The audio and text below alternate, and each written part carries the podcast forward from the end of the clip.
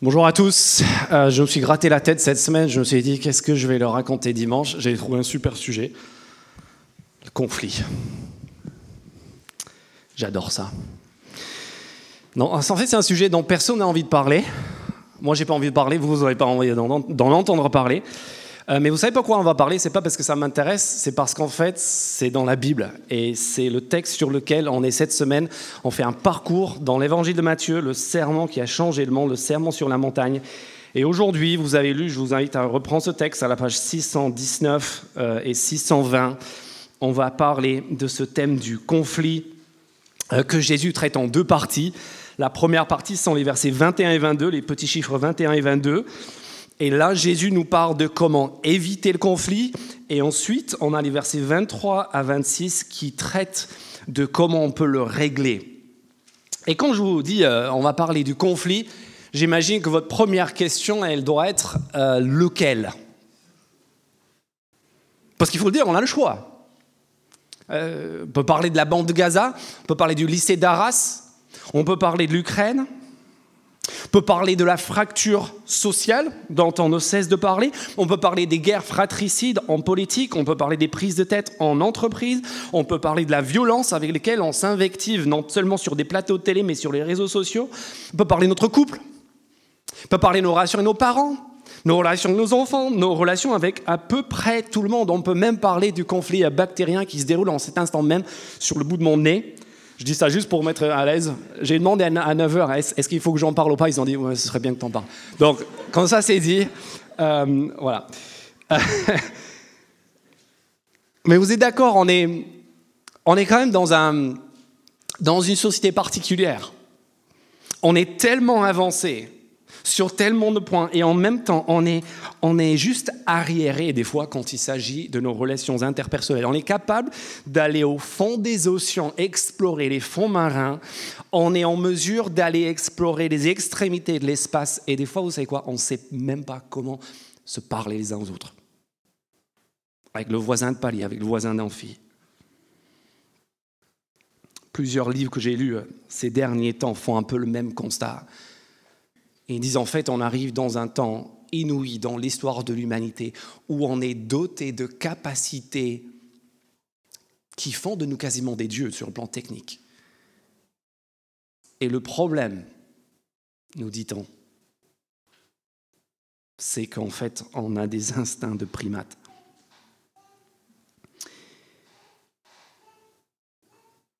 On va se poser trois questions pour voir ce que le royaume, c'est-à-dire la sphère d'influence de Jésus, change à nos conflits.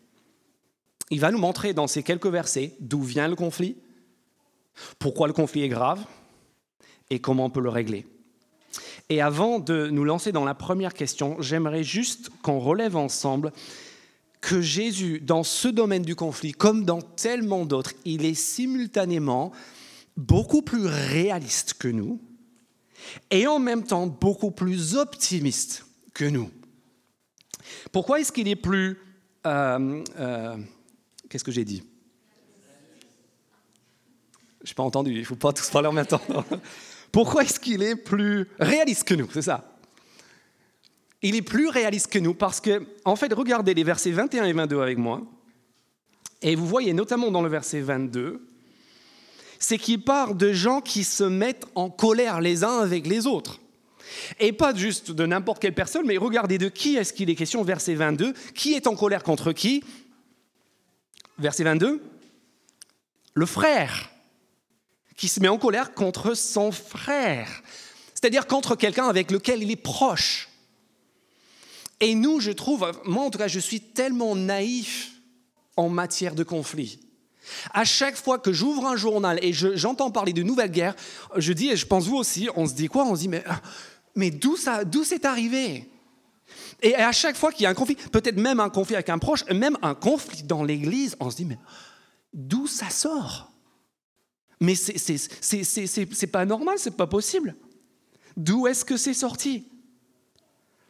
Et Jésus nous apprend une chose très... Il, nous dit en fait, et combien de personnes j'ai entendu qui m'ont dit, mais qui sont en situation de conflit, ils disent, mais c'est la première fois que ça, m'est jamais, j'ai jamais vécu ça avant.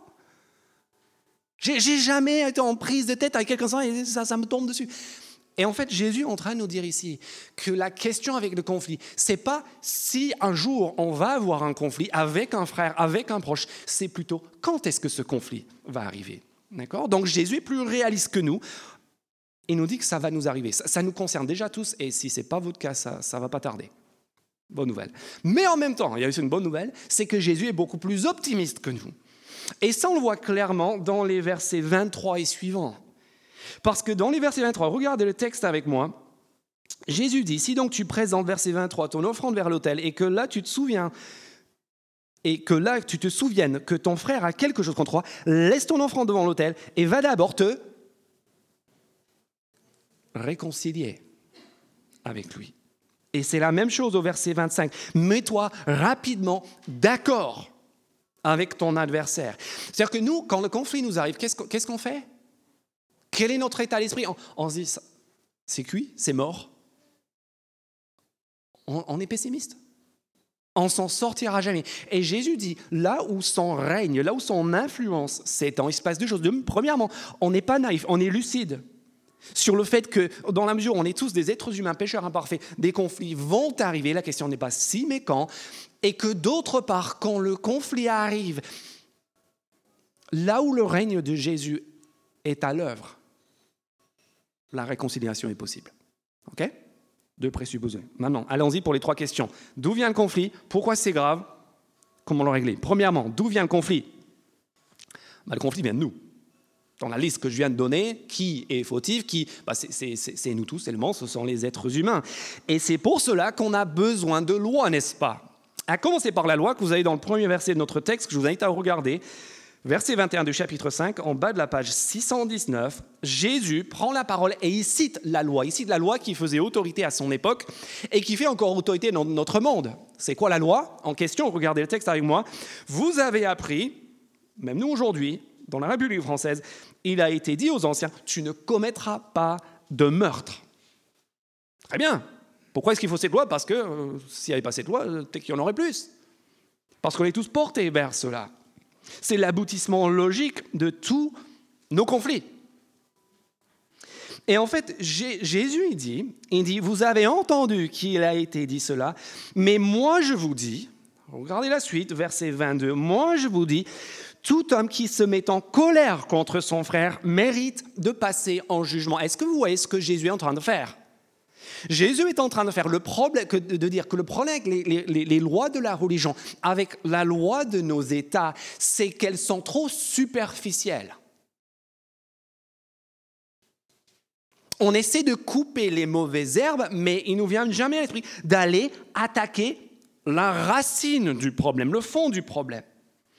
Vous avez vu ce qui s'est passé euh, il y a dix jours avec cet attentat à Arras. Qu'est-ce qui s'est passé? Bah, le, lendemain, la, semaine d'après, le lundi matin, dans tous les collèges et lycées de France, il y avait des contrôles d'identité à l'entrée. On fouillait les sacs et sans doute qu'on fera une loi et on va ficher des gens S. Et jamais ça nous vient à l'esprit de dire, mais en fait, on a déjà fait ça la dernière fois et la fois d'avant. Et encore, on met tout en place pour que les gens ne se tuent pas. Et on se demande pourquoi ça se reproduit. Et Jésus nous donne la réponse. Il dit, cette loi-là, elle est totalement insuffisante. C'est totalement insuffisant. Juste dire, tu ne buteras pas ton prochain parce que le problème, il est plus profond. Regardez, où, d'où vient le problème? Le problème, la maladie, la racine, c'est l'endroit où ni la, le code civil, ni la loi de la religion ne pénètrent. Le problème, c'est dans notre cœur. Et c'est le problème, vous avez vu dans le texte, de la colère.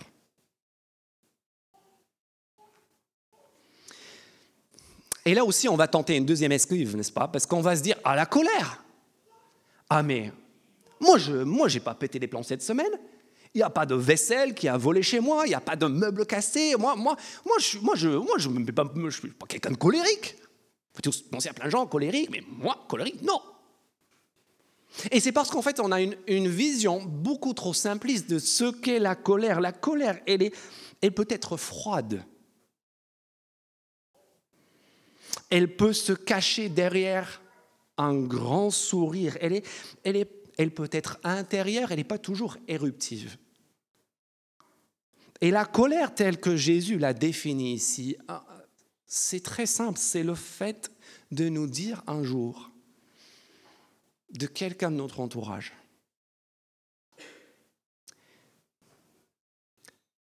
Si seulement je pouvais te supprimer.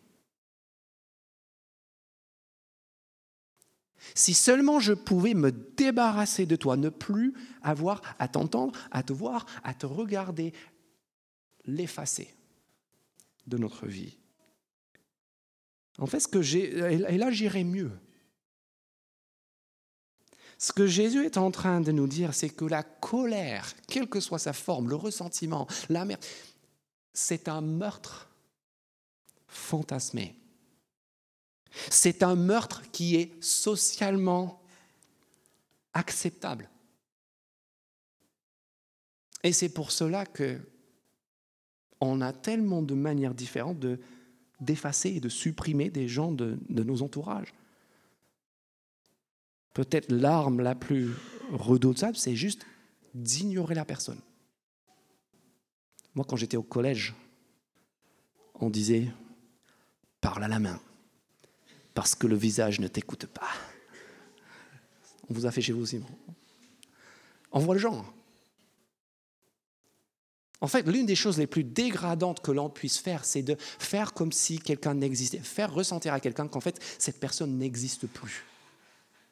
Tu lui parles plus, tu lui adresses pas la parole, c'est, dégradant. Tu, bloques la personne. Qu'est-ce qui se passe dans un couple? Quand ça va pas, bah c'est simple, tu supprimes, tu changes, tu, tu, tu sépares. Qu'est-ce qui se passe dans le milieu professionnel? Tu, tu démissionnes, tu supprimes, tu effaces le problème, tu déménages, tu pars. Et Jésus nous dit en fait que là-dedans, vous avez l'œuf, vous avez la graine. Pour un meurtre, tout est là. Et je ne sais pas si vous avez déjà eu affaire à des gens qui ont commis des meurtres. Moi, j'en ai connu quelques-uns. Et la tentation qu'on a chaque fois qu'on est face à quelqu'un qui, a commis le meurtre, c'est de nous dire oh, oh, c'est grave. Et de mettre cette barrière entre nous et cette personne en disant Moi, je pourrais jamais faire ça. Et si on est lucide et si on se laisse interpeller par ce que Jésus dit ici, en fait, la terrible vérité, c'est que tout est là l'ADN est là, la volonté d'effacer, de supprimer, de me dire ma vie serait meilleure si juste cette personne n'existait plus. Ce qui nous manque, c'est juste l'opportunité, le climat, l'occasion. Et Jésus va encore plus loin. Parce que regarde au verset regardez au verset 22 avec moi. Comment s'exprime cette colère? Regardez le texte avec moi petit, verset, petit chiffre 22 en haut de la page 620. Celui qui se met en colère contre son frère mérite de patient jugement. Celui qui traite son frère d'imbécile mérite d'être puni. Et celui qui le traite de fou mérite de passer par le feu de l'enfer. Vous avez vu où tout a commencé? Tout a commencé avec une petite contrariété, une petite colère qui nous amène à dire quoi à la personne ou à penser quoi de la personne qui nous fait nous dire cette personne, vous, l'avez fait avec des gens, franchement, il est bête. Il est bête.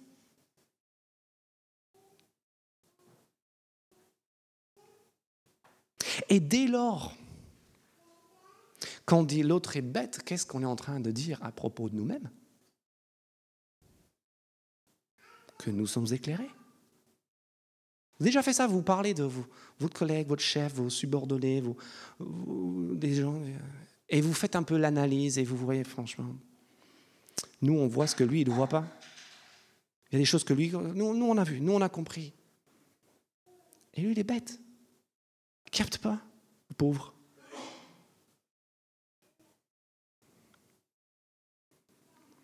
Et ça, c'est la religion.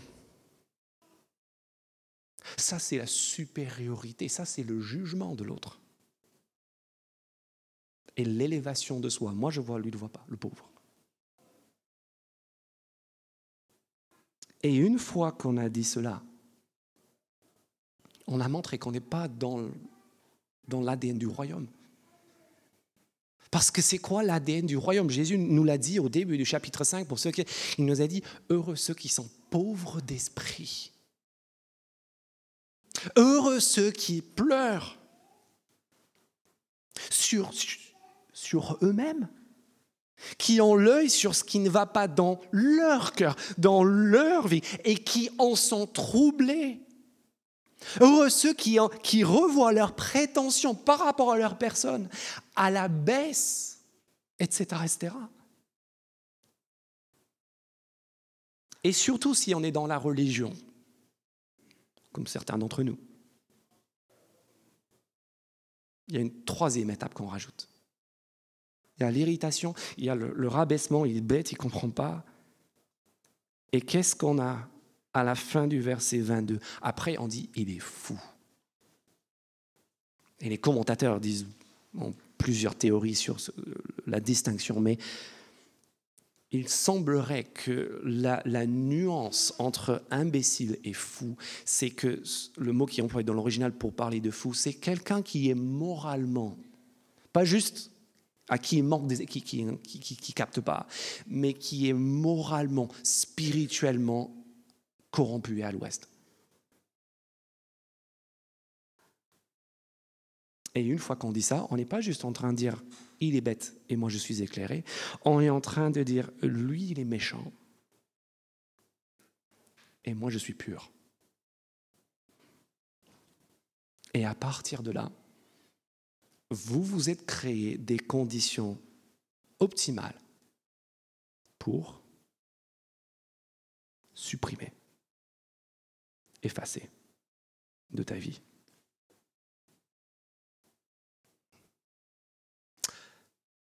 Pourquoi c'est grave? Versets 23 à 26, deux images. Le temple et le tribunal.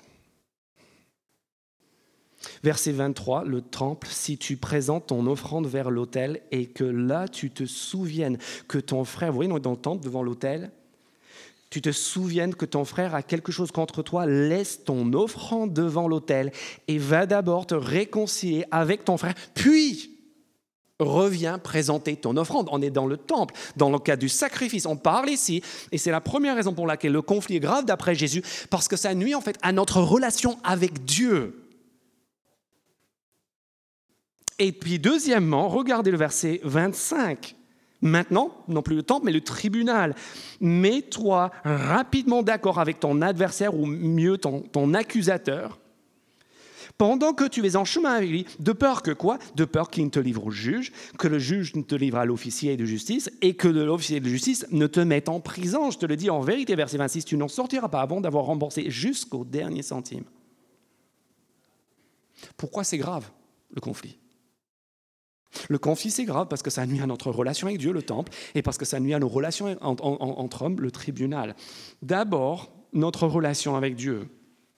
Comment est-ce que le conflit nuit à notre relation avec Dieu Je pense qu'il y a deux manières que ça peut arriver. La première manière, c'est que ton accusateur, la personne avec laquelle tu es en conflit, devient ton Dieu. Comment ça? Tu vas pas vouer un culte à la personne que tu tu ne vas pas l'aimer, tu vas pas le servir, mais pas si vite. Parce qu'à quoi sert Quelle est la fonction d'un Dieu?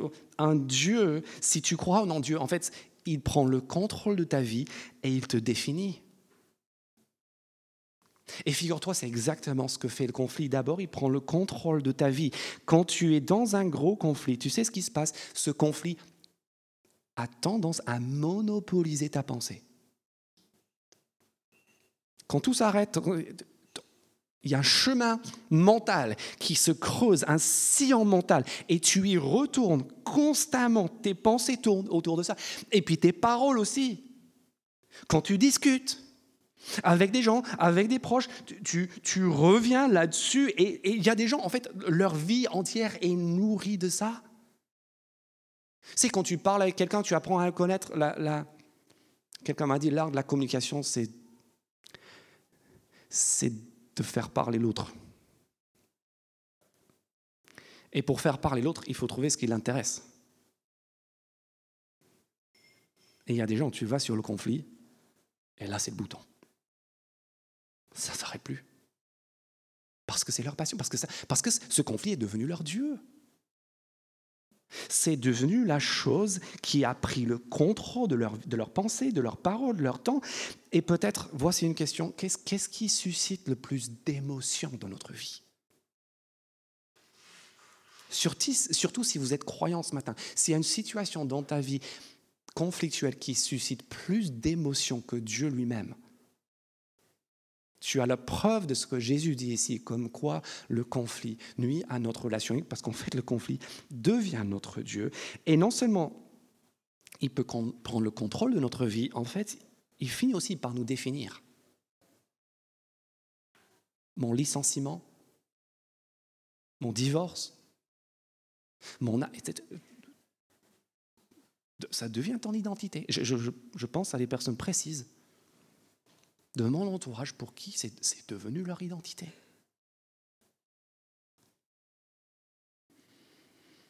Mais aussi l'autre face de la monnaie.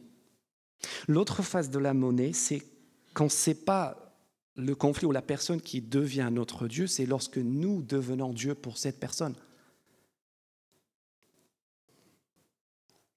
C'est-à-dire qu'on commence à, et là c'est très dangereux quand on est croyant, c'est qu'on commence à prendre Dieu des fois inconsciemment peut-être pour notre assistant personnel de vengeance.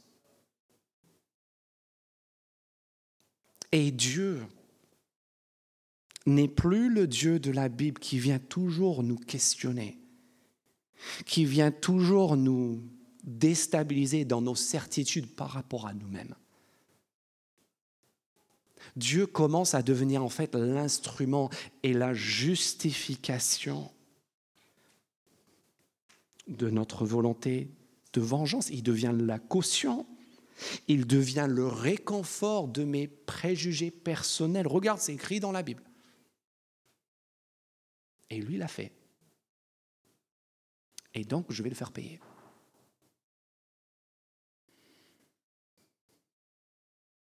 Et en fait, on commence à prier Dieu que ma volonté soit faite. Parce que je suis tellement sûr qu'elle est en accord avec la tienne, donc vas-y. Le Dieu des béatitudes, le Dieu du royaume, c'est celui qui nous remet en question. Et si on se trouve dans cette logique-là, vous savez ce qu'on a besoin de faire? Je pense qu'on a besoin de lire la fin du verset 22. On a besoin de souvenir que si Dieu existe, les amis,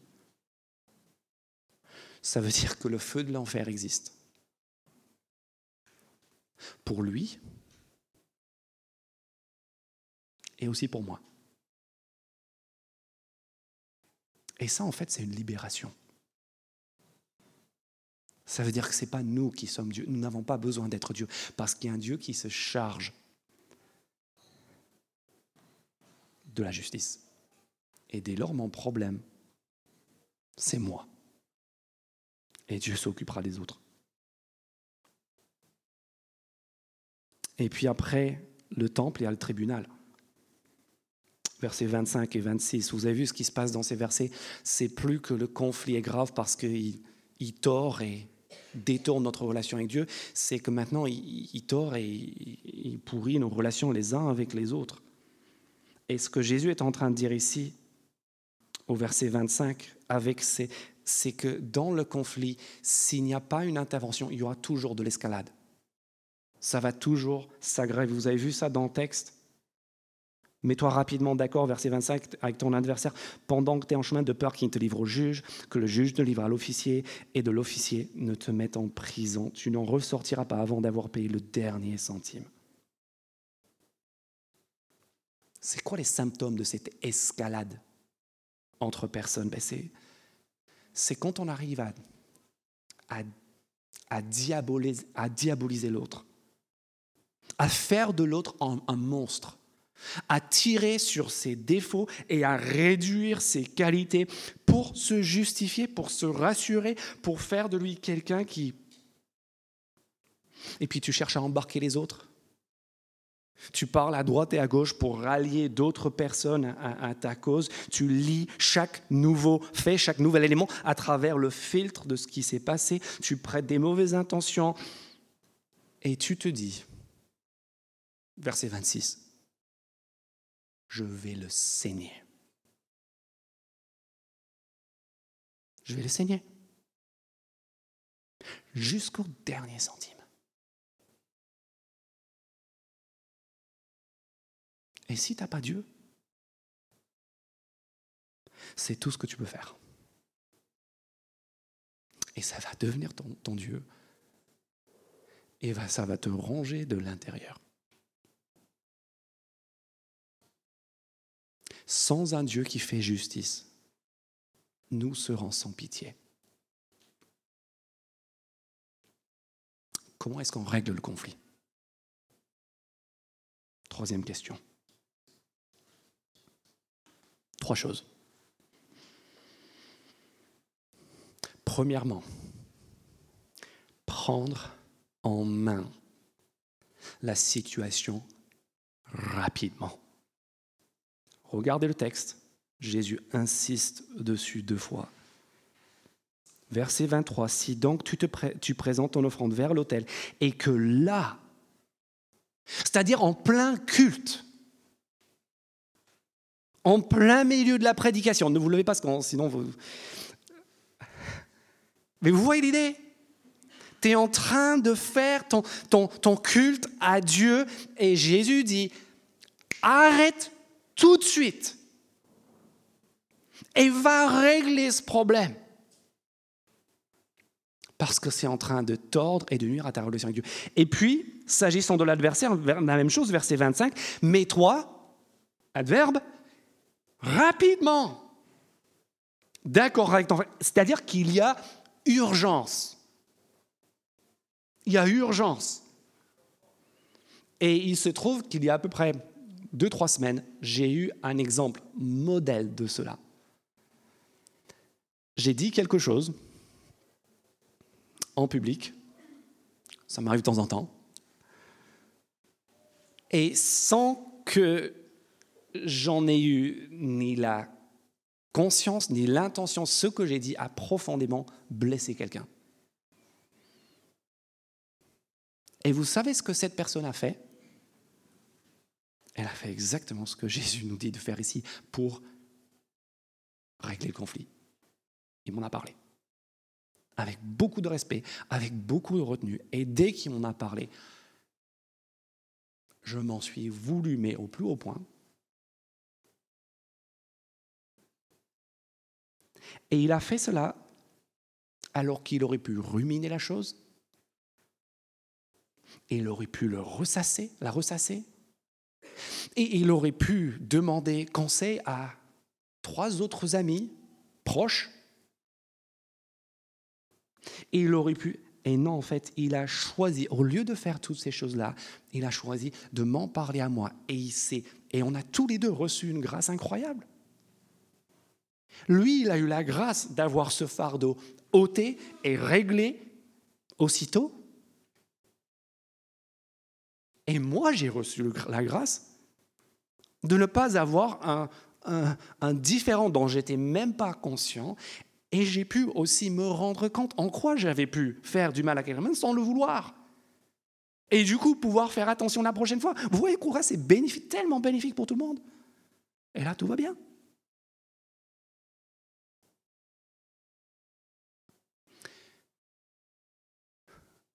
Vous voyez où Jésus va en venir? C'est quoi la situation qui traîne? C'est quoi votre conflit non réglé?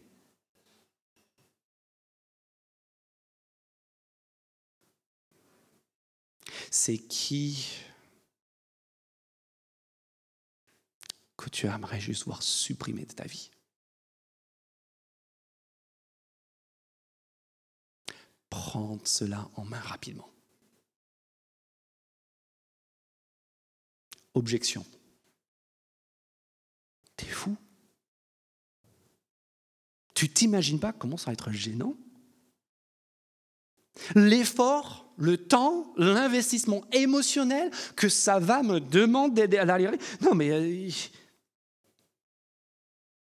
les de raisons pour lesquelles il faut. Non, non, non. Oui, oui, oui, mais, mais bon, cas particulier. Non, il n'y a pas de cas particulier. Et si tu hésites, et on hésite tous, qu'est-ce qu'il nous dit Jésus? Jésus nous dit, considère l'alternative. Considère ce qu'on vient de voir, ce que ça va faire à ta relation avec Dieu. Forcément, ça va la nuire. Forcément, ça va la tordre. Et que, va-t-il advenir de cette relation? Ce sera de l'escalade inévitable. Ressentiment, propagation, infection, reproduction, etc. Jésus nous dit, tu peux, tu peux essayer d'assainir cette situation. Et, chers amis, et surtout je parle ici aux membres de cette Église, je veux vous appeler à le faire. Je veux vous appeler à le faire. C'est un truc qui traîne.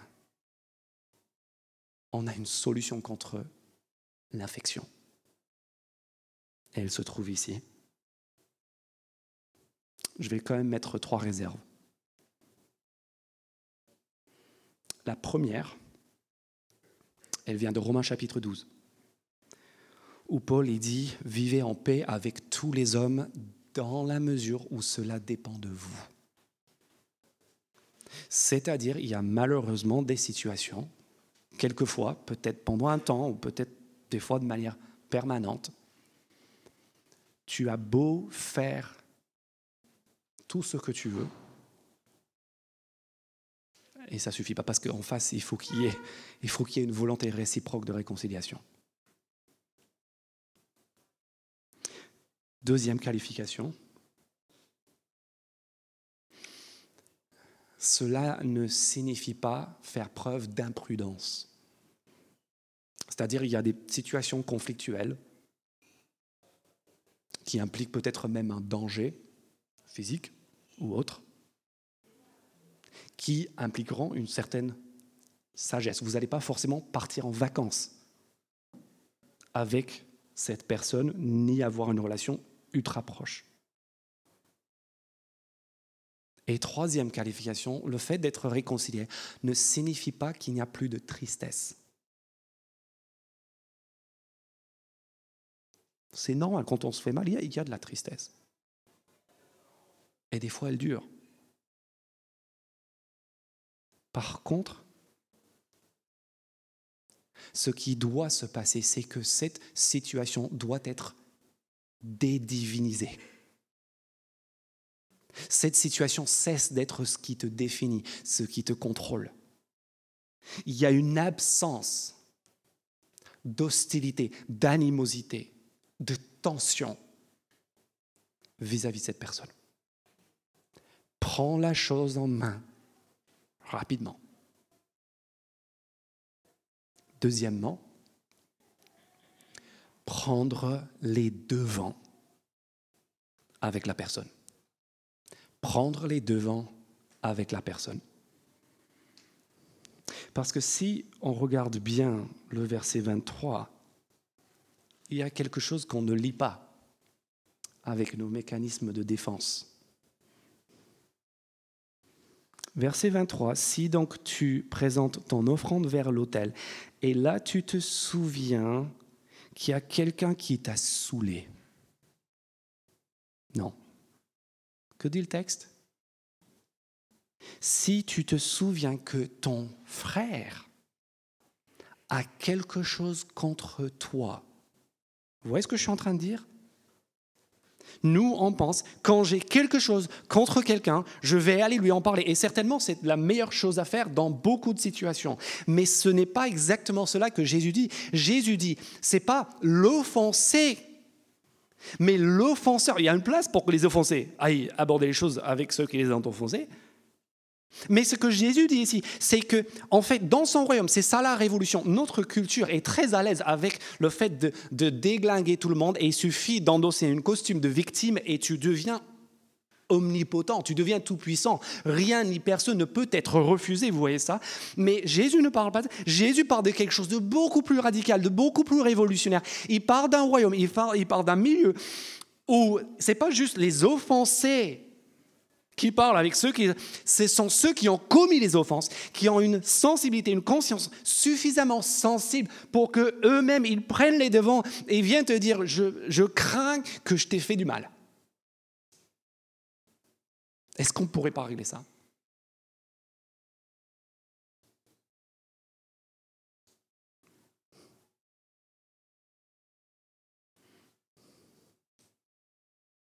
Parce qu'en un sens, lorsque l'autre a à se plaindre, c'est déjà trop tard. Jésus nous appelle à nous occuper de notre responsabilité. Pas juste j'ai, un truc contre toi, mais, mais je vous invite à vous poser la question maintenant. Est-ce qu'il y a quelqu'un dans ton entourage qui a quelque chose contre toi? À tort ou à raison? Par définition, dans un conflit, les deux se sentent lésés. Les deux sont convaincus qu'ils ont été maltraités. Et Jésus dit là où son influence s'étend, ce sont ceux qui ont fait le tort, qui disent, je sens que je t'ai fait mal. Et j'aimerais qu'on règle ça. Prendre en main la situation rapidement, prendre les devants avec la personne. Et troisièmement, pour finir, prendre exemple sur le roi. Et ici, j'aimerais vous parler de Jean Calas. Tous ceux qui ont fait Toulouse by Night, vous vous souvenez de lui?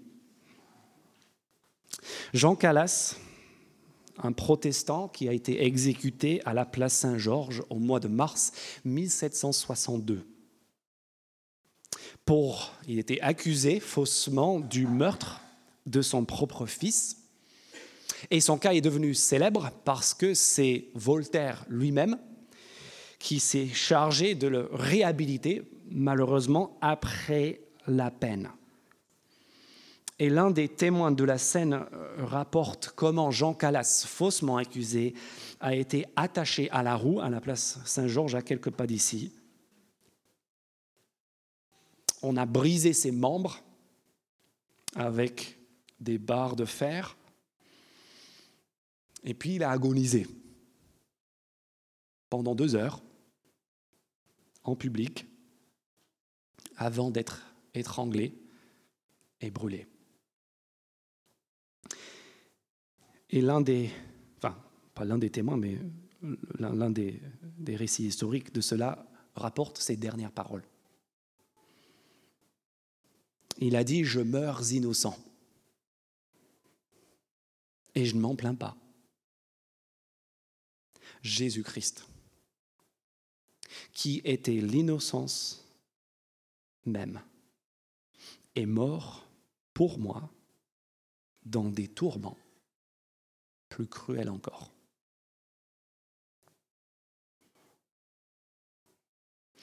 Et la force de cette déclaration était telle que même le prêtre catholique qui était là pour l'accompagner dans ce moment de fin de vie, en espérant qu'il se convertirait aussi in extremis, a comparé sa posture à celle des premiers chrétiens, premiers martyrs chrétiens et même à Christ lui-même. Prendre exemple sur le roi.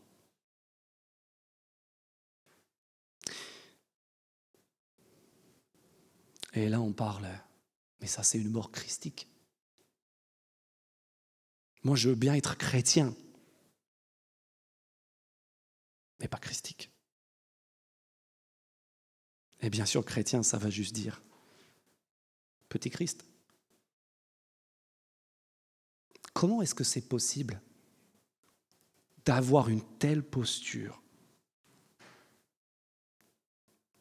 En fait, tous ceux qui connaissent Jésus-Christ peuvent faire la même déclaration. Vous savez pourquoi? Parce que tous ceux qui connaissent Jésus-Christ, qui ont reçu la bonne nouvelle de ce que l'on appelle l'évangile, en fait, ils savent que le vrai conflit, le plus grand conflit de leur existence n'est pas avec quelqu'un d'autre, le plus grand conflit de leur vie, c'est avec Dieu. Et que ce conflit-là, en fait, a été réglé. Par qui? Par celui qui parle ici, par celui qui prononce les paroles que nous sommes en train de lire ce matin. Parce que si nous suivons le parcours de sa vie,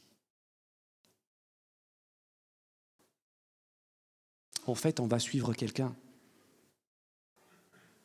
qui va aller au tribunal et qui va s'offrir en sacrifice sur l'autel. On est en train de parler à quelqu'un, d'entendre quelqu'un, qui a payé, qui a purgé notre peine jusqu'au dernier centime, afin de nous réconcilier avec Dieu et les uns avec les autres. Et on pourra dire, mais moi, moi j'ai subi une injustice. Lui aussi. Mais j'ai subi une torture. Lui aussi. Mais j'ai... La dernière chose que je vais vous dire, c'est ceci. Si le conflit a volé ton passé, ou une partie de ton passé, sachez une chose, c'est que Jésus-Christ est passé au tribunal, a été offert, supprimé, effacé de la terre, pour que notre présent et notre avenir s'inondent de pardon et de miséricorde reçue et retransmise. D'où vient le conflit? De notre cœur, du dénigrement et du mépris des autres. Pourquoi c'est grave? Le temple et le tribunal, ça nous coupe de Dieu, ça nuit à notre relation avec Dieu, ça nuit à nos relations les uns avec les autres. Comment est-ce qu'on peut le régler? En prenant en main la situation rapidement, en prenant les devants vis-à-vis de ceux que nous avons offensés, et surtout en prenant exemple sur le roi, celui sous l'influence duquel nous vivons dans ce royaume. Passez au tribunal, passez à l'hôtel pour que nous, on soit pardonnés, pour que nous, on soit réconciliés avec notre Dieu et les uns avec les autres.